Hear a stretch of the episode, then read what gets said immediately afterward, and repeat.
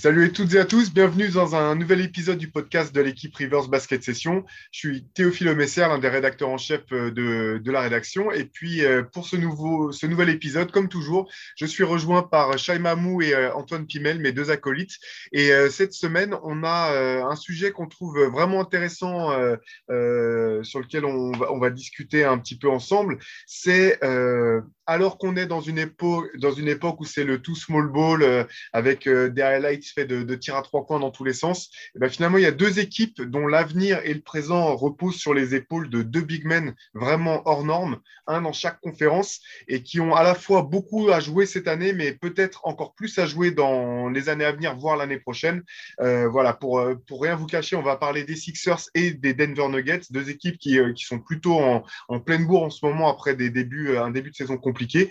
Et ben voilà, ben pour discuter de tout ça, on s'est dit qu'on allait commencer par les Sixers avec un Joel Embiid euh, euh, de feu, tout simplement, euh, extraordinaire ces, dernières semaines, ces derniers jours, et même globalement sur le mois de janvier, et qui est remonté encore dans, comment dire, dans la hiérarchie en, dans la perspective du, du, titre de MVP euh, potentiel en fin de saison, Shai, tu as, fait, fait un article euh, il y a quelques jours sur, sur ça, là, sur la MVP race et un petit peu euh, qui est le mieux, le mieux parti pour, pour choper ce trophée. Euh, bah, première question, tout bêtement, euh, Shai, Antoine, on sait que Joel Embiid, on n'est pas étonné forcément de son, de son niveau global, on sait quel joueur c'est. Euh, Est-ce est que par par contre, au vu des circonstances, avec euh, toujours le, l'énigme Ben Simmons et, cette ombre qui, flotte au-dessus de, la franchise, est-ce que vous êtes malgré tout surpris de son état de forme du moment et surtout des, performances des Sixers quand euh, Joel Embiid joue comme ça? Bah, C'est comment dire Avec ce qui se passait autour de Simmons, on pouvait se dire euh, c'était un scénario plausible. Au final que Embiid cartonne tout on parle quand même d'un mec qui était deuxième du MVP l'année dernière. On se doutait qu'il euh, avait les capacités individuelles pour, euh, pour porter une équipe sur ses épaules, que l'équipe reste forte, que lui fasse des stats. Euh, mais je m'attendais pas à ce que ça se passe aussi bien là depuis quelques temps. Ça se passe vraiment très bien et, dans la manière en fait, parce que donc il fait, des stats, hein, mais je trouve qu'il n'est pas encore surutilisé. Il n'y a pas trop de matchs à 40 minutes, 41 minutes où, où j'ai l'impression qu'il, ressort des matchs complètement essoufflés. Et il y a le côté playmaker auquel je m'attendais un peu moins forcément, il a été un peu obligé de le faire parce qu'avec Simmons, qui, qui, était un peu le chef d'orchestre de l'équipe, mine de rien, un meneur grande taille, euh, voilà. Euh, et là, sa moyenne de passe est, très, assez élevée, c'est quasiment la meilleure de sa carrière. Euh, et, la façon qu'il a d'aborder les matchs et de jouer tout court, je ne m'attendais pas à ce que ce soit aussi fort cette année, honnêtement. Moi, je ne suis pas surpris parce que, en fait, si tu veux, j'ai l'impression qu'il surfe exactement sur ce qu'il faisait la saison dernière. Juste qu'effectivement, il y a eu un, il y a eu un petit laps de temps au début de saison où il n'était pas encore complètement à pleine puissance, où lui aussi a été gêné par des pépins. Et là, maintenant qu'il est revenu, j'ai l'impression que voilà, je vois le même Embiid qu'en fin de saison, qui avait, très, qui avait fini très fort, qui là attaque très fort. Par contre, sur les Sixers, euh, en fait, j'ai l'impression qu'il est obligé de le faire pour qu'il gagne des matchs. Euh, et c'est ce qui, moi, même s'il joue pas beaucoup de minutes, il a énormément de ballons. Il a une utilisation. Euh, voilà, tout passe par lui, tout se repose sur lui. Donc, quelque part, j'ai l'impression qu'il va quand même laisser un peu d'énergie en chemin, même si c'est vrai que voilà, il a justement souligné euh, le fait de ne pas jouer 40 minutes, d'être plus autour des 30, 31, 32, bah, c'est quand même bien pour un joueur comme lui qui, voilà, qui, est grand, qui, qui a un, historique de blessures. Mais euh, ouais, j'ai l'impression que s'il ne fait pas ça, les Sixers, en fait, euh, ils ne gagnent pas. Donc, je suis pas surpris, je suis pas inquiet. Je trouve qu'ils sont effectivement sur une très belle période, mais euh, j'ai l'impression quand même qu'il est un peu esselé et surtout un peu contraint de faire tout ça en fait. Et d'ailleurs, pour, on pourra faire le parallèle avec, avec Jokic, mais voilà, j'ai l'impression qu'il y a quand même une situation assez similaire de ce côté-là. Ouais, alors les stats, effectivement, euh, je, vais, je, vais, simplement noter là, les stats sur le mois de janvier de, de, de Joel Embiid.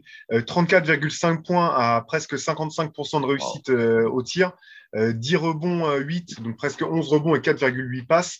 comme tu le disais, Antoine, une, comment dire, un impact sur le jeu dans sa globalité. Là, on ne parle même pas de, son impact en défense. C'est quasiment uniquement son, impact, enfin, à part dans les rebonds, mais défensivement, c'est toujours, il est toujours aussi, aussi important, aussi précieux pour, pour Philadelphie. Ce qui est intéressant, c'était, voilà, au-delà du fait qu'effectivement, il ne joue pas forcément beaucoup de minutes, mais que finalement, enfin, beaucoup de, il joue une trentaine de minutes, mais ce n'est pas un temps de jeu trop, euh, trop, euh, trop, important. Ce qui est intéressant, par contre, effectivement, c'est qu'il n'a pas manqué de temps de match que ça. Euh, lui, il disait avoir fait un vrai effort cet été euh, en termes de, remise en forme et de même de comment dire de, diététique tout au long de la saison et que c'était un de ses objectifs personnels, c'était de, bah, pouvoir euh, être là sur disponible pour l'équipe le, plus de fois, le plus de matchs possible. Et ça, c'est vrai que c'est plutôt une des, des tendances intéressantes quand on connaît son historique de blessure et qui est rassurant peut-être pour la suite de la saison du côté de Mais je pense même que c'est. D'ailleurs, s'il doit y avoir un point surprenant, ou en tout cas un point de satisfaction, clairement, c'est ça. C'est que là, ils ont un Embiid qui enchaîne des matchs. Et avec Embiid, c'est jamais une donnée garantie. Euh, je pense qu'ils ont intérêt à surfer dessus. Voilà, ils ont un Embiid qui, qui là, et c'est pourquoi, pourquoi aussi il est favori ou parmi les deux favoris pour le MVP, parce qu'il joue les matchs. Il est là, il est présent tous les soirs, back to back il y a quatre matchs en une semaine, il va jouer les quatre. Et ça, ça c'est assez nouveau. On avait commencé un peu à le voir l'an dernier, hmm. mais c'est euh, voilà, c'est vraiment le point sur lequel ils ont intérêt à surfer. C'est pour ça qu'il faut, il faut bien différencier le comment dire l'analyse à court ou moyen terme sur la saison régulière où c'est moi j'adore la saison d'Embiid, il domine de façon euh, voilà comme on, on, le voit peu depuis quelques années, c'est un peu à l'ancienne parce que il est, inarrêtable dans la peinture. Il va 15, 15, 15 fois sur la ligne par match et, il y rentre en plus. Il n'a pas de problème là-dessus. Euh, il, est, ultra facile. Euh, mais donc, ça, c'est l'analyse sur le court ou moyen terme qui fait dire bah, oui, c'est un MVP euh, potentiel sans aucun souci. mais après, on a, envie de le voir arriver à 100% en playoff et ça arrive jamais, pour ainsi dire. Et même l'année dernière, où il fait sa saison borderline MVP, il, il arrive complètement fatigué en playoff aussi. Quoi. Ouais, ça c'est toujours la grande question effectivement avec Embiid, sachant que euh, on, bon, on va pas pouvoir euh, passer, au travers. Euh, il faut quand même évoquer Ben Simmons. Le, truc, c'est qu'effectivement tout repose sur ses épaules. Autour, Doc Rivers a pour l'instant réussi à construire quand même un, collectif qui fonctionne en se servant de, joueurs de rotation, euh, de, joueurs complémentaires. Euh, tout ça, ça marche, mais le problème, c'est effectivement, du moins la problématique, ça sera une fois arrivé en playoff, quand les plans de jeu sont plus précis, quand les rotations se raccourcissent d'un côté comme de l'autre. Moi, ce qui me fait un petit peu peur pour les espoirs euh, à court terme de, de Philly, si jamais ils devaient garder leur effectif tel qu'il est actuellement, c'est ça en fait. C'est que le fait de, de, Je me pose un peu la question de voir arriver en playoff, ne serait-ce que si euh, Joel Embiid est un petit peu fatigué, s'il doit rater un match ou ce genre de choses, je vois quand même peu de joueurs dans l'effectif à même de pouvoir euh, endosser un surplus de responsabilité et de porter l'équipe. Ils ont un joueur que je trouve intéressant, mais je suis entièrement d'accord sur l'analyse et j'ai peur aussi que ça soit encore juste. C'est Tyrese Maxey. Ouais. Le, voilà, qui est, mais bon, il a une des vraiment belles surprises, enfin, belle, belle, confirmation plutôt du côté de, de Philly. Quoi. Oui, clairement. Et là, il y a un potentiel. Ils ont un jeune joueur avec du potentiel. Voilà, il a 21 ans. Il tourne déjà à plus de 16 points par match. Il est à droit. Euh, il a du caractère. C'est un joueur vraiment intéressant. Euh, effectivement, lui, s'il step up en playoff, ça leur, ouvre, ça leur ouvre plus de possibilités.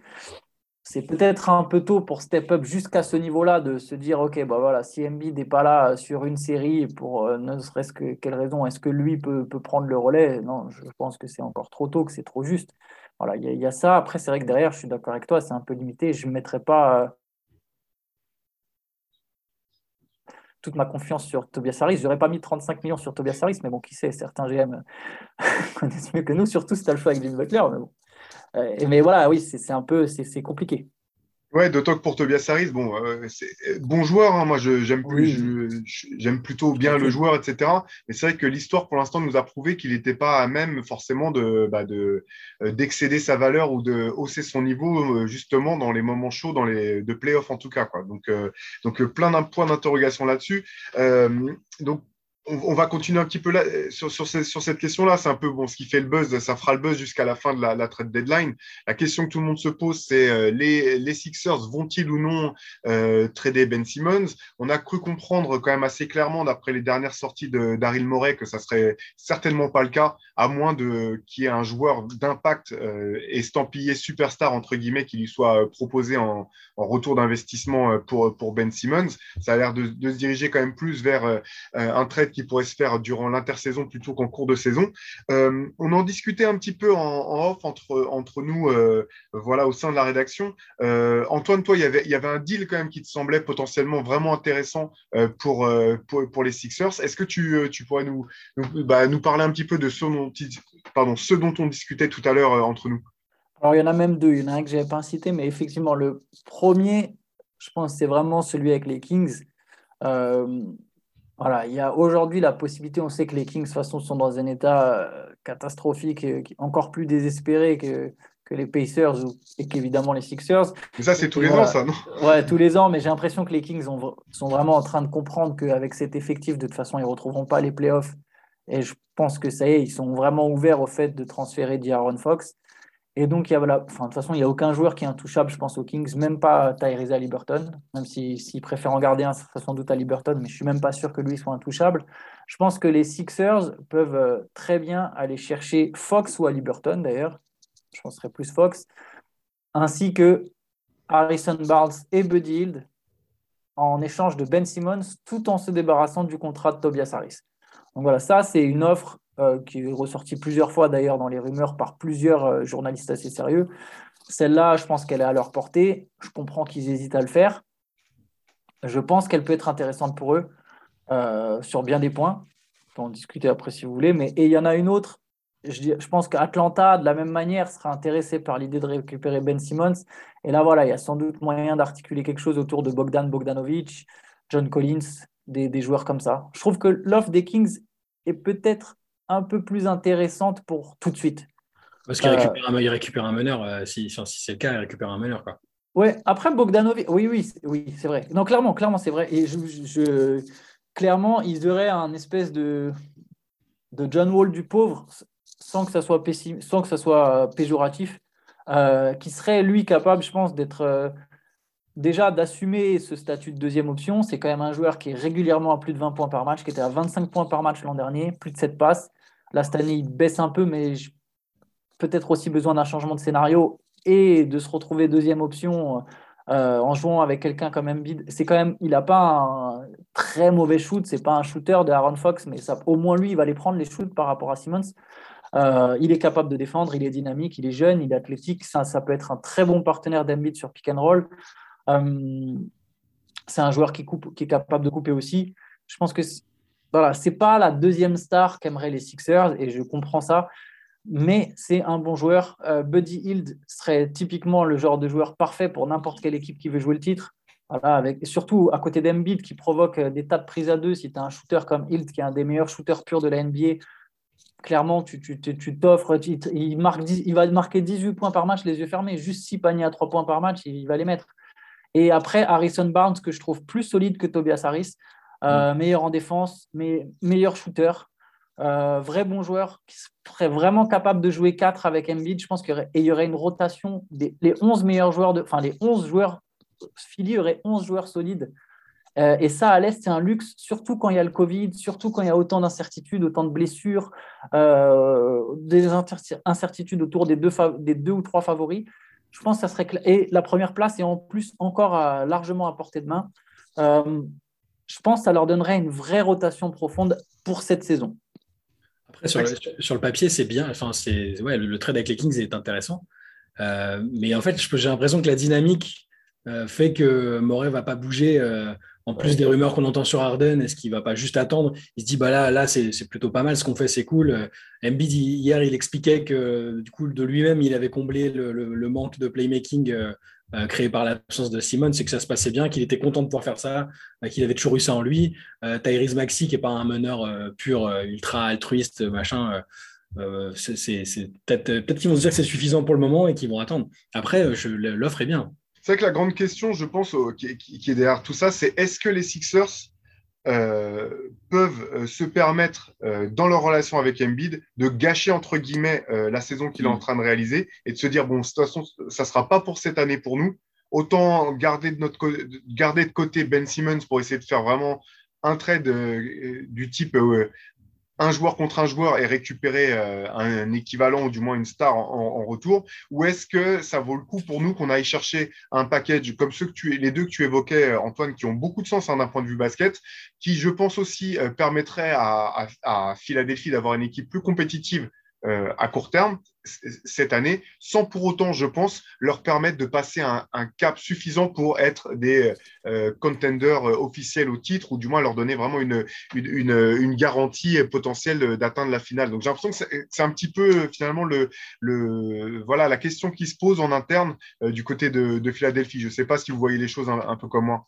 Si, si, mais en fait, c'est marrant parce que de toute façon, on pourrait avoir le même constat pour les Nuggets, c'est-à-dire que tant que tu n'as qu'un seul All-Star, de toute façon, tu ne seras jamais pleinement favori. Donc, de toute manière, les Sixers, comme les Nuggets, quand on enlève Ben Simon de l'équation, ils n'ont qu'un All-Star. Donc, effectivement, même s'ils récupèrent ce package avec des Aaron Fox, il n'y a, pas de deuxième All-Star. Il y a un seul homme. Et pareil, Jamal Murray, n'a jamais été All-Star à Denver.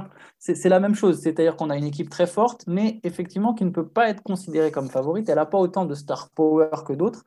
Et euh, je pense, mais dans cette saison, dans cette configuration, euh, tu sais pas ce qui peut se passer. La NBA est plus ouverte que, que par le passé. La conférence Est est très ouverte.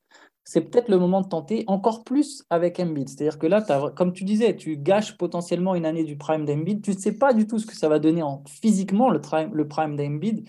C'est un pari risqué de se dire l'année prochaine. Et surtout, je trouve que c'est un pari très risqué de miser sur ce, ce deal. C'est-à-dire que les franchises ont souvent le réflexe et souvent à quelque part, c'est logique et on comprend de se dire de toute façon, on trouvera mieux après. On trouvera mieux après, donc on repousse, on repousse, et souvent, c'est vrai. Mais moi, je pense à Boston, qui, qui, avait un trésor de guerre terrible et qui n'a rien fait en arrêtant, en constamment étant sur le on trouvera mieux, on trouvera mieux après. Et au final, tu finis par larguer des pics avec, pour avoir des Evan Fournier, puis des Denis Schroeder, etc. Et tu n'as jamais passé ton cap. Et au final, tu te retrouves encore. À un moment, c'est vraiment une question de philosophie moi, je comprends cette idée du, trade, du one-one, de OK, on va, on, va, on va sacrifier euh, Ben Simmons pour avoir James Harden. Mais là, tu vises quand même super haut. C'est-à-dire que tu penses que tu vas pouvoir récupérer un joueur encore plus fort que Ben Simmons alors que sa valeur ne cesse de baisser. Je trouve que le pari de Moret, il est. Déjà, et je vais, pardon, je vais, je vais conclure là-dessus, je vais éviter de faire trop long, mais cette rumeur avec Harden, la source, elle est importante. C'est Jack Fisher du Bleacher Report. Alors, je ne suis pas là pour taper, mais ça me fait quand même un peu plaisir c'est quand même un peu le nouveau Chris Broussard. Quoi. Il est, ces, infos tombent toujours dans des moments, euh, le timing est toujours Ah, tiens, comme par hasard, la cerise sur le gâteau. Ah, et au fait, Harden serait malheureux à Brooklyn. C'est quand même un, c'est très, très hypothétique déjà sur son envie de partir, c'est très hypothétique. Et la mise en place est encore plus hypothétique. Parce que ça, ça sous-entend que dans leur scénario, les Sixers, ils ne peuvent pas signer une superstar tant qu'il y a Ben Simmons. Et là, on ne parle pas d'un joueur qui va être sous contrat et ils vont pouvoir faire un transfert. On parle d'un joueur qui va être libre, que ce soit Harden ou Bradley Bill. C'est des joueurs qui seront libres. Donc, ils ne sont même pas obligés de se casser la tête à, se dire Ah bah tiens, je vais aller à Philly, et... mais bon, il faut qu'ils mettent en place un sign-on trade. Non, non, s'ils veulent aller demain aux Clippers, ils vont aux Clippers. Euh, s'ils veulent aller aux Lakers parce que, parce que les Lakers ont fait de la place par n'importe quel miracle, par va savoir quel miracle, ils vont aux Lakers. Donc, moi, j'ai du mal à. Je comprends l'attrait de se dire Ah, mais attends, c'est quand même mieux d'avoir Arden que Fox, euh, Hill des compagnies. Mais je trouve ça très, très hypothétique. Après, pour, pour, pour faire l'avocat du diable, on peut se dire aussi que finalement, des, des, si l'idée, euh, si jamais un trade de ce type-là tombait à l'eau ou si ce n'était pas possible de, de, faire fonctionner ça cet été, euh, Daryl Morey pourrait trouver un package d'une autre équipe cet été aussi. Euh, un package tel que celui que, peut que peuvent proposer les Kings ou, les, Hawks, on peut imaginer que d'autres équipes seraient prêtes à proposer des choses plus ou moins équivalentes cet été aussi. C'est sûr. Après, plus, oui, mais tu aurais perdu quelque part une campagne de playoff et plus le temps passe, plus la valeur de Simone, elle baisse. Ça fait je ne sais pas combien de temps que les gens ne l'ont pas vu sur un terrain depuis les playoffs et la dernière image, c'est Ben Simmons qui refuse un tir. Donc euh, oui, théoriquement, oui, tu auras toujours un package plus ou moins similaire, mais pas sûr que les Kings ils lâchent trois joueurs de qualité comme ça. Ils vont les lâcher un par un ailleurs. Tu vois, les Kings. Euh, oui, oui, voilà. Et, et, en plus. Tu peux toujours essayer de, quand même de placer une petite escroc euh, à un moment ou à un autre. un autre. Après, l'ironie, c'est que avoir Box, euh, Fox, pardon, Hill et Barnes ne les empêche même pas au final de signer Harden, dans le sens où c'est des joueurs avec des contrats à 20 millions, ce qui devient presque correct dans la NBA actuelle. 20 millions, c'est même pas les stars. C'est des joueurs que tu peux refiler, euh, même pas en plus sur du très long terme. C'est des joueurs que tu peux refiler assez facilement le soir de la draft si vraiment tu sens que tu as, as, la possibilité de signer Harden ou Bill, en fait. Ce qui est marrant avec Barnes, c'est que autant euh, on les gens se sont offusqués en disant que c'était un joueur surcoté quand il a signé son, gros contrat. Et autant maintenant, euh, comme parce qu'il joue aux Kings, euh, tout le monde a oublié que ben non, en fait, c'est un vrai bon joueur qui peut vraiment faire la différence, soit en encadrant des jeunes euh, autant bien que mal. aux Kings, c'est quand même une des, rares vraies comment dire, sources de satisfaction cette année, soit qui pourrait vraiment faire la différence dans un, dans un effectif ambitieux. C'est toujours le coup des, joueurs qui, sont, qui, à un moment, sont surcotés et sont tellement surcotés qu'ils en deviennent ce côté. Euh, il y a toujours ce côté-là. Bah, Barnes, c'est un peu ça, parce que ça reste un joueur euh, voilà, qui a une expérience d'une équipe qui a gagné, même s'il était jeune à Golden State, il avait un rôle important quand même. Euh, avec Dallas et Sacramento, au final, même s'il a pas, si ça n'a pas été une superstar, ça a toujours été un joueur plutôt propre et qui, qui, apporte beaucoup à une équipe. Et là, en, en prenant de l'âge, ouais, dans une équipe comme Philly, ça peut, ça peut être cool. Hein je suis totalement d'accord. Ouais. ouais, carrément. En fait, dans, dans le cas de Barnes, j'aurais tendance à dire que c'est pas tant qu'il a été surcoté, c'est que son compte, comme il a signé un gros contrat, mm. il y a une pression qui est venue avec, euh, qui, qui, était absurde parce que parce que euh, correspondait pas au type de joueur qu'il est fondamentalement. Mais derrière, euh, j'ai pas le sentiment qu'il est particulièrement déjoué à des moments de sa carrière. Il était dans la suite logique et là, il arrive à une certaine maturité euh, avec l'âge, l'expérience, qui font que voilà, il a encore plus de valeur, je pense, que, que par le passé. Mais c'est vrai que ça sera intéressant de voir ce que les Kings vont faire parce que bien malin sera celui qui comprendra ce que les Kings veulent faire.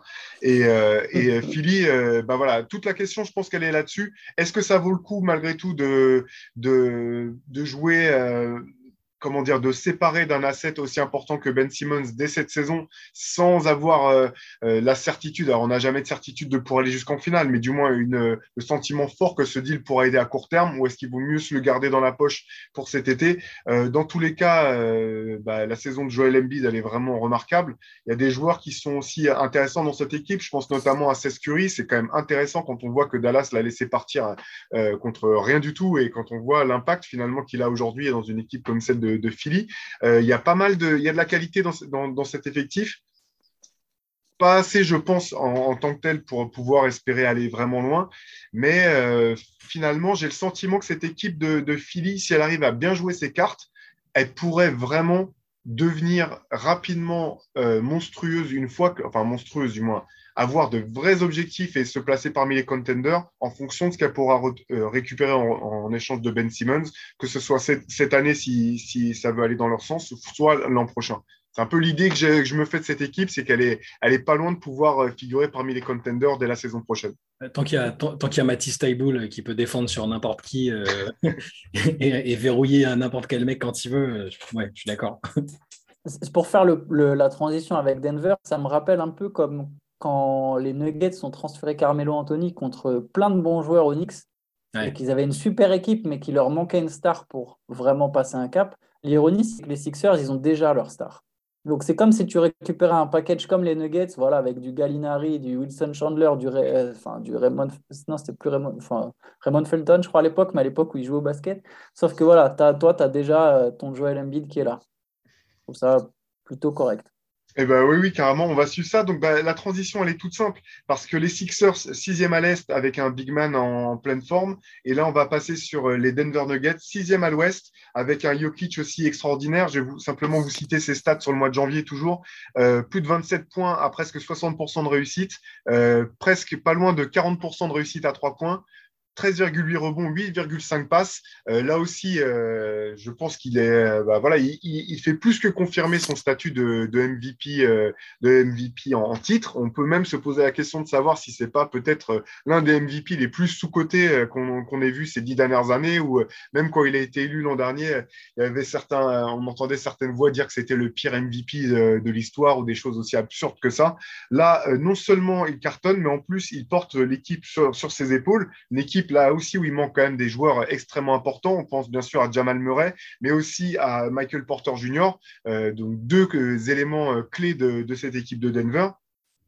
Même question un petit peu que la manière dont on avait commencé avec les Sixers. Est-ce que vous imaginiez que les Nuggets trouveraient les ressources, après euh, notamment l'annonce de la blessure de, Michael Porter Jr., pour faire le type de saison qu'ils sont en train de faire et euh, bah, rester, être plus qu'encore dans la liste pour les playoffs, pouvoir toujours donner de sacrées sueurs froides à une équipe ou deux en playoffs j'avais, j'avais quelques doutes après, euh, après avoir vu. Bon, Michael Porter n'avait pas fait un énorme début de saison. Hein. On, voyait déjà que c'était un petit peu compliqué. Mais je m'étais dit, euh, pauvre Jokic, il est MVP, il est dans la forme de sa vie. Euh, il y a une équipe. Euh, enfin, ça, ressemblait vraiment, ça ressemble à l'équipe qui a raté sa fenêtre de tir et, et, qui va enchaîner les galères jusqu'à voilà, jusqu'à ce que. Complètement. Voilà, malheureusement, ça ressemble à ça. Mais là, en fait, je veux dire, Jokic est tellement fort et il a tellement progressé de manière pas forcément perceptible quand, quand on regarde pas tout le temps les matchs, mais un truc euh, bah, bizarre, mais la, défense, par exemple, c'était un énorme, c'était un gros point faible quand même. Les mecs se, moquaient de lui. Il y a la fameuse séquence avec Draymond Green qui, le défonce euh, pendant une analyse à la télé en, quatre actions. Pourquoi est-ce qu'il est nul en défense? Et derrière, euh, Jokic qui lui dit merci, j'ai bossé là-dessus et il a vraiment progressé en fait. Et c'est un petit détail, mais ça permet aussi de comprendre pourquoi, bah, quand, il est sur le terrain, il est uniquement un atout positif dans tout ce qu'il fait et, les autres autour sont bons aussi en fait grâce à, grâce à lui et grâce à son niveau. Donc, je un petit peu surpris qu'ils arrivent à maintenir le, cap, mais, mais le, joueur est tellement exceptionnel que, que c'est qu'une semi-surprise. Et moi, je vais dans le même sens que Shai. Par contre, je ne trouve pas qu'ils fassent une si belle saison que ça, en fait. Je, trouve qu'ils ont certes un bilan positif. Ils sont à 25-21. Ils sont sur une, là sur une bonne période. Mais c'est une équipe qui a quand même eu des hauts et des bas logiques, hein, vu, les vu les absences, les blessures mais qui domine pas son sujet selon moi. Ils ont quand même perdu contre Orlando, ils ont perdu, euh, ils, ont perdu contre. Alors, attends, Orlando. Ils perdent contre les, contre les Grizzlies à chaque fois qu'ils les jouent, donc des concurrents directs. Ils ont perdu contre OKC, ils ont perdu contre les Hornets, ils ont perdu contre les Spurs. J'ai pas l'impression que c'est. Et, et, même là, la nuit dernière, sur les deux derniers matchs, euh, ça fait deux fois qu'ils battent Détroit de justesse. Euh, on parle quand même, là, c'est parmi les, les, pires équipes de la ligue. J'ai quand même l'impression que c'est une équipe qui galère et qui est portée par un mec euh, absolument monstrueux. Je ne m'attendais pas à ce qu'il soit aussi monstrueux. Il faut, regarder les joueurs, les joueurs plus fort que l'an dernier. Oui, c'est ça. Les joueurs tu te regardes le 5 du, du, match euh, d'hier. il joue avec. donc, moi, moi j'adore Montemoris, j'aime beaucoup ce joueur, mais c'est voilà, tu te dis pas c'est mon meneur titulaire en NBA Ouais. Euh, Austin Rivers, c'est pas mal, mais c'est voilà. Euh, Jeff Green, il a 35 ans. Euh, Aaron Gordon, il a jamais réussi à être régulier dans ses équipes. Enfin voilà, et le, banc est pas mal, mais c'est pas fou. Donc ouais, il est pas ultra bien entouré, je trouve. En, fait, j'ai l'impression que cette saison, c'est peut-être enfin le moment où on va un peu moins se concentrer sur les bilans au moment de décerner le MVP, parce qu'en fait, il est tellement fort que tu te dis non, mais qui, qui est vraiment meilleur que lui en ce moment NBA. son niveau de jeu est absolument ahurissant. Mais les Nuggets, je trouve que c'est un peu, si je peux me permettre, un faux sixième, dans le sens où à l'Ouest, euh, il y a beaucoup de bonnes équipes. L'Ouest est très forte, mais il y a aussi beaucoup d'équipes qui, qui, galèrent en fait, euh, que ce soit les Lakers, les Clippers, les Timberwolves. Euh, il y a beaucoup d'équipes irrégulières, même les Mavericks. Et du coup, même les Mavericks, qui il n'y a pas longtemps étaient 9e, ont réussi à repasser 5e juste en faisant une série de 5 ou 6 victoires de suite. Mm. Et voilà, les Nuggets sont sur une bonne période. Donc là, actuellement, ils sont 6e. Mais je ne me dis pas qu'ils sont en train de dominer leur sujet et qu'ils vont, par exemple, se rapprocher du top 4. J'ai l'impression que là, c'est un peu leur place. quoi. Je, suis tout à fait d'accord avec, ça, euh, Antoine. Un des éléments, moi, que je trouve qui est un des éléments forts des, Nuggets, c'est euh, la culture de cette équipe, avec notamment Mike Malone à la baguette, tu, le sens. Alors, des fois, bon, bien sûr, euh, sur, les sur les réseaux sociaux, euh, les clubs mettent les images qu'ils veulent de, de, vestiaires ou ce genre de choses. Mais euh, il y en a eu suffisamment du, côté des Nuggets pour qu'on voit un petit peu quand même l'état d'esprit qui anime cette équipe. Il y a, un vrai côté. ils sont à l'image, je trouve qu'ils sont à l'image de leur coach, revanchard, ils sont durs. C'est-à-dire que, OK, ils peuvent être irréguliers, mais il faut quand même aller les chercher, il faut aller, faut aller leur mettre la tête sous l'eau pour, pour, pour, les battre. Euh, et, finalement, c'est ce qui explique un petit peu, je pense, en partie euh, le fait que cette équipe surnage, c'est qu'il y a des joueurs qui arrivent à se révéler quand on voit l'impact que peut avoir un joueur comme Will Barton ou même euh, Jeff Green. Là, c'est marrant, je voyais sur Instagram, il était tout content. Mike Malone des, des, enfin, donne visiblement, après certains matchs, un titre de meilleur défenseur du match. Et là, il le donnait à, il le donnait à Jeff Green. C'est la première fois qu'il l'était de, l'année. Tu le voyais tout content. Le mec, il a 35 ans. Tu as l'impression que c'était le, un des highlights de sa carrière. C'est, assez, mhm. euh, c'est assez marrant, c'est anecdotique. Et en même temps, je pense que ça en dit un petit peu sur, euh, sur ce qui anime cette équipe. Ce qui est dur pour les Nuggets, c'est que moi, j'ai vraiment le sentiment quand l'an dernier, avant la blessure de Jamal Murray, moi, je les mettais comme favoris pour, pour, pour aller au moins en finale, voire gagner le titre. Je pensais que le, le, le, trade d'Aaron Gordon était vraiment pile la, pièce euh, qui leur manquait. Et avec la blessure de Jamal Murray, j'ai eu le sentiment que peut-être ils étaient en train de passer complètement à côté de leur fenêtre de tir, que c'était euh, même euh, peut-être la, fin de leur chance de, pouvoir gagner un titre.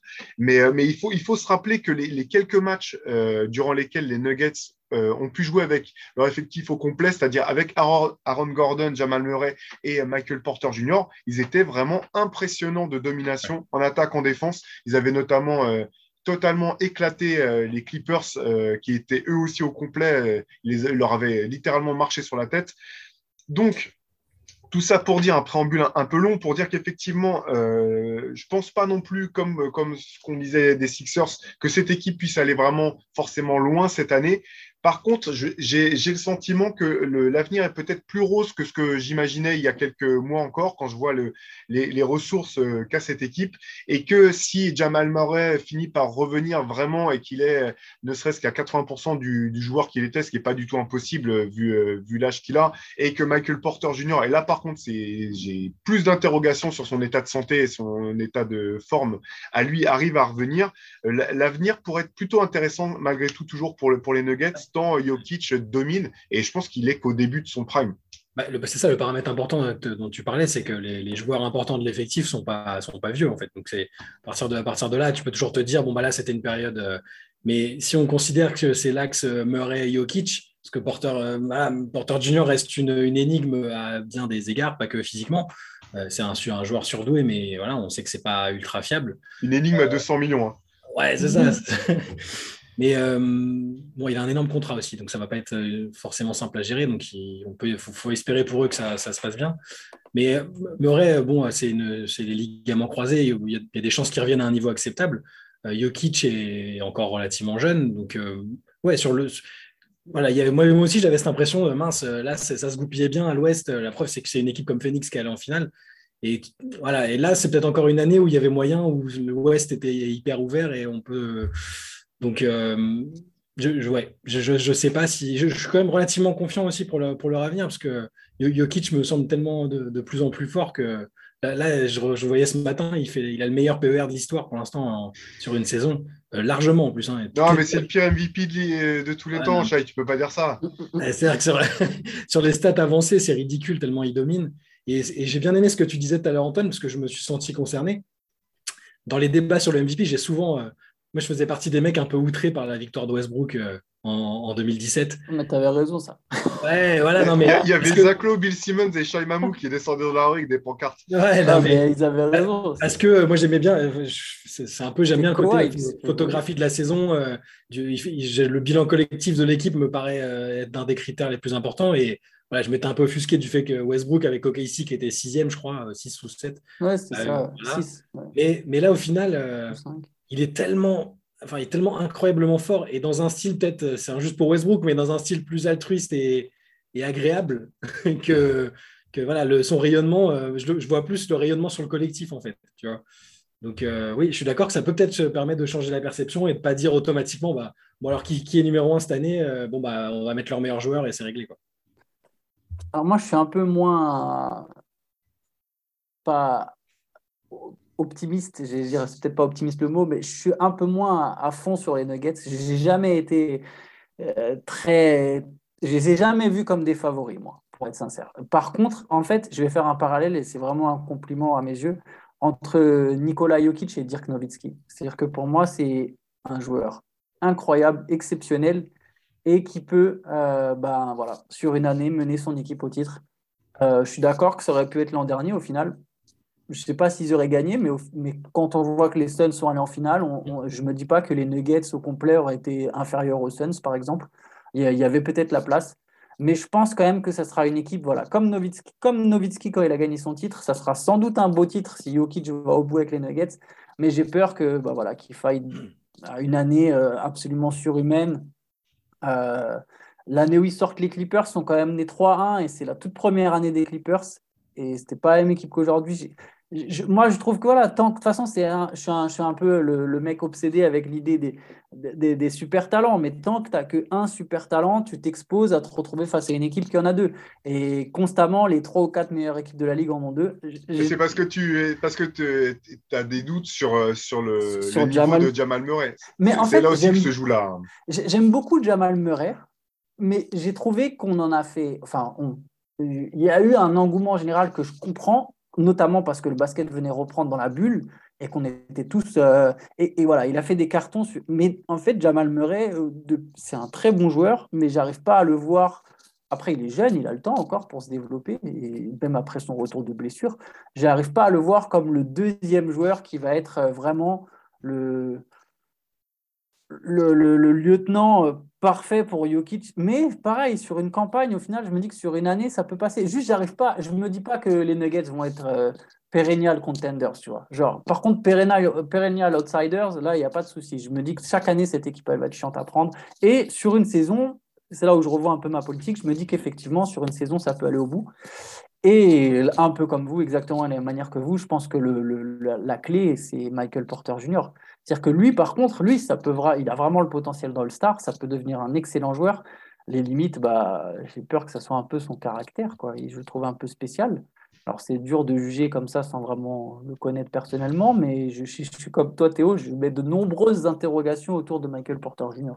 Euh, moi, moi j'aime. Euh, alors bon, c'est, on, on vous raconte un peu ce qui se passe en coulisses, mais en interne, là, c'est vrai que je suis peut-être celui qui, est, qui, était le plus euh, enthousiaste et optimiste euh, en ce qui concerne les, les, performances de Michael Porter Jr., dont, je trouve le potentiel vraiment, vraiment précieux et intéressant. Ce qui m'inquiète là, c'est la blessure, par contre, parce que les problèmes de dos, beaucoup, euh, c'est pas la première fois que ça lui arrive. Il est jeune, il vient de signer un contrat monstrueux juste avant que finalement qu'il doit faire une croix sur la saison. Et là, ça m'inquiète plus que, je veux dire, autant maintenant, euh, c'est vrai que les, les, problèmes de genoux, euh, je suis quasiment certain que Jamal Murray va revenir et sera au moins 95% du joueur qu'il était. Michael Porter Jr., on ne sait toujours pas quel joueur il pouvait être et mm-hmm. il se trouve, il se, voilà, il se prend ce, ce problème de dos. Euh, alors, je ne veux pas être l'oiseau de mauvais augure. J'espère que, qu'ils trouveront, enfin, que l'opération aura été euh, suffisante et qu'avec la rééducation, il pourra reprendre sa, sa, sa courbe de progression.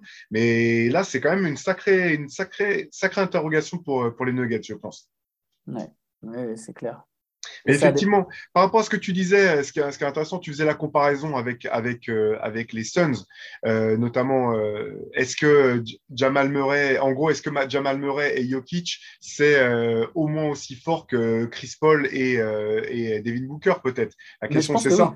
Parce qu'en fait, c'est, euh, je pense que les, les, joueurs sont difficiles à comparer l'un face à l'autre. Par contre, dans l'agrégation, moi, ce que j'aimais avec Jamal Murray, finalement, c'est pas tant Jamal Murray tout seul, c'est sa complémentarité avec Jokic et la dynamique que leur jeu à deux euh, donnait aux Nuggets, finalement. C'est vraiment euh, dans ce sens-là où autant je suis d'accord avec toi, enfin, d'accord avec toi dans le sens où je le, je le mets pas forcément All NBA, Jamal Murray, on est d'accord là-dessus. Mais par contre, dans le contexte des Nuggets et euh, en complément de, de, Jokic, je trouve qu'il y, y, a vraiment euh, matière à créer quelque chose de, de spécial. Mais, mais, là, si je veux chipoter, je te dirais que pour moi, les Suns, ce n'était pas la meilleure équipe à l'Ouest l'an dernier. Oui, mais ils sont allés en finale. Oui, mais ils sont allés en finale parce que les Clippers ont... ont perdu Kawhi Leonard. Ils ont mené deux heures. ils, ont Oui, bien sûr. Bah, oui, mais tu vois, on, est sur de l'hypothétique. Bien sûr, bien sûr. Oui, bien sûr, il y a les blessures qui rentrent en compte. Mais si on rentre juste sur le papier, évidemment, heureusement que ça ne se joue pas sur le papier les Suns, ils ont battu les Clippers 4-2 alors qu'il n'y avait pas Kawhi Leonard, tu vois, et pas Sergi Ibaka, et, etc. Et mais la saison d'avant, euh, les, les, Clippers euh, s'étaient autodétruits euh, tout seuls dans la bulle en ayant leur équipe. Oui, bien sûr. Oui. C'est dur de savoir aussi quelle est la, vraie valeur des Clippers, c'est ça que je veux dire. Oui, c'est clair. Non, mais c'est clair. Mais en fait, que, ce que je veux dire, c'est que théoriquement, si ce n'est pas les Clippers, il y aura toujours une équipe qui a deux All-Stars. Tu vois, qui aura, surtout à l'Ouest, où tu as des, des des, des armadas qui, attirent les free agents. Si ce n'est pas les Clippers, ce sera les Lakers. Si ce n'est pas les Lakers, ce sera les Warriors. J'ai l'impression que tu seras toujours un peu dans une configuration où, tu auras, euh, une, super équipe. Mais bon, mais après, ça, c'est le papier. Le, terrain, c'est autre chose. Je, suis d'accord. Et je, je suis d'accord avec toi. Murray Jokic, ça, pour le coup, ça se complète très bien. Et le pire, c'est que Porter Junior, ça va très bien avec les deux aussi, en fait. Euh, ils ont vraiment. Et Aaron Gordon aussi. C'est là vraiment où tu dis bon, bah, c'est pas de bol parce que c'était pile la complémentaire. Il y avait un, un, un quatuor vraiment complémentaire un bon coach et autour tous les role players qu'il fallait pour, euh, pour donner du lion à, aller en finale, euh, clairement, tu peux aller en finale avec ça. C'est jouable, je suis d'accord. C'est jouable, clairement. Sur, les role players, ils ont encore, ils ont encore du. C'est plutôt très correct hein, ce qu'ils ont encore Denver là. Moi, j'adore regarder les matchs des Nuggets dès qu'il y a Campazzo sur le terrain. Carrément. Un régal. voilà, Cousins, c'est intéressant parce qu'il n'était pas, il pas dégueu du tout avec Milwaukee. Il retrouve le coach qu'il adore en backup, c'est très honnête. Euh, ils ont pris Brim Forbes là dans, un trade. Ouais. C'est pas un mauvais shooter quand même. Euh, en sortie de banc, ça peut te faire du bien. Euh, voilà, l'équipe est bien. Will Barton, ça score fort en sortie de banc. Il y, a, de quoi faire. Je trouve que l'équipe, elle, est, elle, peut encore emmerder plus, de notre équipe en, playoff, même si ça part pas favori. Mais... Ce qui est compliqué, c'est un peu comme. Enfin, les équipes qui ont vraiment besoin de Jeff Green, ça m'inquiète toujours un petit peu sur leur potentiel. J'ai peur que le role player, en fait, c'est d'excellents role players, mais que par contre, si tu leur donnes, si tu les obliges à avoir un rôle plus grand que ce qu'ils sont censés tenir, euh, tu t'exposes, ton équipe paraît d'un coup beaucoup moins forte, quoi. Bah ça rejoint un peu ce que tu dis sur Jeff Green au final. Non, mais c'est ça. C'est bah là, c'est la, la, la, grosse question pour cette année. En tout cas, c'est pour ça que je pense. Je vois pas Denver faire euh, des. J'ai l'impression que c'est ils font déjà des merveilles en fait. Je vois pas faire euh, mieux que, que ce qu'ils sont en train de faire maintenant. Et c'est vraiment que là, là que c'est c'est peut-être un peu dommage. Ce qui, ce qui est intéressant, peut-être on peut revenir là-dessus là, euh, malgré tout sur ces deux équipes, c'est que c'est finalement, on, on en convient là, deux équipes à qui il manque des joueurs, mais qui pourraient être des contenders s'ils étaient au complet et qui sont axés, euh, ou du moins qui reposent sur les épaules de deux big men. À une époque où euh, on se posait la question il n'y a pas si longtemps de savoir si on pouvait encore euh, bâtir un franchise, est-ce qu'on pouvait encore être un franchise player si on était un, big man Et ce que, ce que je trouve intéressant dans le cas de Jokic et de et de et d'Embiid, c'est que c'est à la fois des, des, des intérieurs modernes qui courent, mm qui sont mobiles, qui, font, euh, qui peuvent euh, tirer de loin si besoin, qui peuvent euh, créer du jeu, et en même temps qui ont une vraie base solide sous le cercle et qui peuvent, qui peuvent aussi être totalement inarrêtables proche du panier. J'ai l'impression que c'est un petit peu le, enfin, ouais, l'aboutissement du big man idéal du ah, On parle un peu de deux extraterrestres, là, de toute façon. C'est... Ouais. Je, là, là, comme ça, en n'y réfléchissant pas beaucoup, je n'en vois pas avec ces profils-là. Ils sont tellement sont tellement complets. Euh, enfin, c'est ouais, c'est des joueurs hors normes. Donc, euh, c'est on reste encore dans un. C'est des ovnis dans un monde qui a changé, dans un monde de qui a changé. Je, suis, complètement d'accord avec Shai. en fait, c'est marrant, ça relance vraiment la question de, de à quel big man tu vas donner un contrat max, en fait. Et, si tu si, si n'as pas un extraterrestre comme Embiid ou Jokic, en fait, et c'est un peu ce qu'on voit au Suns, bah, du moment que tu as un mec qui pose des écrans et qui roule vers le cercle, on voit au final. Et c'est pour ça que la question est intéressante sur le contrat, parce que Ayton, il veut négocier son contrat.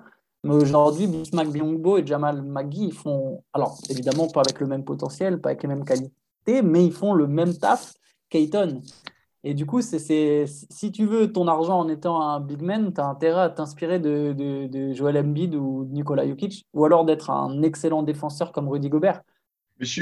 Sur Ethan, c'est très intéressant euh, ce, que, ce que tu notes. D'ailleurs, tu as, fait un article sur, à ce sujet-là euh, sur Basket Session euh, hier ou, avant-hier.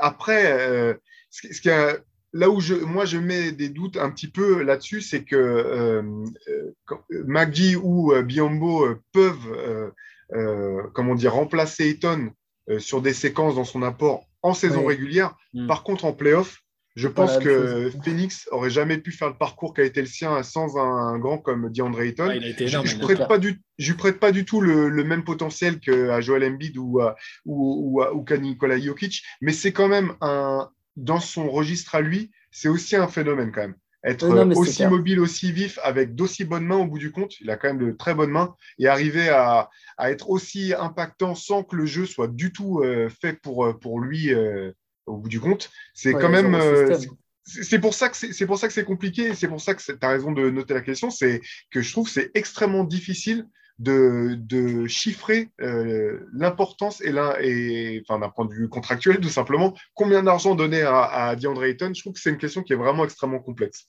Bah oui, parce qu'au final, c'est moi je suis entièrement d'accord avec toi. Hein, c'est un joueur majeur. Euh, en fait, c'est tout dépend comment on voit finalement les contrats max, parce que quelque part, le, réflexe, c'est de se dire bah, le contrat max, c'est la star de ton équipe. Sauf qu'aujourd'hui, la star de ton équipe en tant que première option, il n'y a que deux pivots qui peuvent être la première option de ton équipe. C'est Jokic et, et Embiid. Donc c'est intéressant, ça, ça, a plein de conséquences.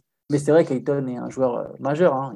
La relation avec Chris Paul l'année dernière a été déterminante. Ils s'entendent super bien les deux. Ça, Là, c'est peut-être un peu la dictature du moment. On se dit, bon, bah là, ça tourne bien sans lui. Personne ne s'attendait à ce que Billonbourg vienne dans la ligue et claque des matchs à 14 points, 14 rebonds et 6 passes. Enfin, c'est une période, voilà, une période particulière, je pense. Et à mon avis, sur la durée, on va se rendre compte quand même qu'Ayton. Euh, voilà, ah oui, ils ont besoin ça, va oui, ça va discuter. je crois qu'Ayton, le souci était aussi lié à, à, Server, parce que c'est Server qui, qui, avait demandé que les négociations soient mises en pause. Et vu que sa situation à lui-même n'est pas encore réglée, voilà, on va attendre et d'autant, euh, puisqu'on parle d'Eton, c'est un des rares big men qui pose vraiment des problèmes défensifs à Nikola Jokic euh, chaque fois euh, qu'ils se croisent. Donc, c'est pas inintéressant non plus dans la dynamique de, la conférence Ouest. Mm, mm, c'est clair. voilà, je ne sais pas si vous aviez d'autres choses sur Denver, euh, Philadelphie, un pronostic, je ne sais pas, un sentiment euh, fort sur ces équipes Est-ce qu'elles doivent bouger, par exemple Alors, euh, Antoine, toi, tu avais donné ton avis là, sur, sur les Sixers avec le package potentiellement qui, qui, pourrait essayer de saisir pour Ben Simmons d'ici la, trade deadline. Est-ce que vous voyez des changements majeurs pour ces équipes d'ici enfin, voilà, d'ici février? Moi, je ne bougerai pas à la place des Sixers, je ne bougerai pas, j'attendrai encore, euh, même si la valeur de Simmons descend, je, trouve que ça irait pas dans le sens de la dynamique actuelle. Euh. donc, il n'y a pas vraiment une offre euh, fantastique qui se matérialise, je ne bougerai pas. Et Denver, j'ai du mal à voir exactement ce qui pourrait, ce qui, voilà, ce qui pourrait les amener à bouger. enfin, se renforcer sans perdre des éléments intéressants, ça me paraît compliqué aussi. Après, c'est Antoine, le spécialiste de la trade machine et qui a toujours des idées non, mais... innovantes. Non, mais après, pour, euh, alors j'ai parlé de ce transfert, mais je pense aussi que les Sixers ne vont pas bouger. Hein. Je ne sais pas si moi-même j'aurais vraiment fait ce trade. Je pense qu'ils doivent un peu plus le considérer que s'ils semblent le considérer aujourd'hui. Mais, mais si je dois faire un pronostic, je pense que Ben Simmons ne sera pas transféré. Euh, et je pense que les Nuggets ne bougeront pas non plus. Voilà, c'est deux équipes qui vont partir à la guerre en playoff euh, en s'appuyant sur leur pivot et, voilà, ils verront jusqu'où ça les mène. Et après, comme tu as dit, voilà, l'an prochain, a priori, ils seront toujours de la partie. Donc, euh, je pense qu'ils vont miser sur ça, sur ah, on va avoir un peu plus loin que cette saison. Et on voit comment ça se passe en tout cas, de toute façon, que ce soit sur le, trophée de MVP ou les places en playoff ou les contenders, j'ai rarement le souvenir d'une saison régulière qui aurait été aussi incertaine euh, jusqu'au bout. On va continuer de suivre ça au jour le jour sur Basket Session. Et puis, bah, nous, on vous donne rendez-vous euh, la semaine prochaine pour un nouvel épisode du podcast. D'ici là, prenez bien soin de vous et à la semaine prochaine. Ciao. Ciao.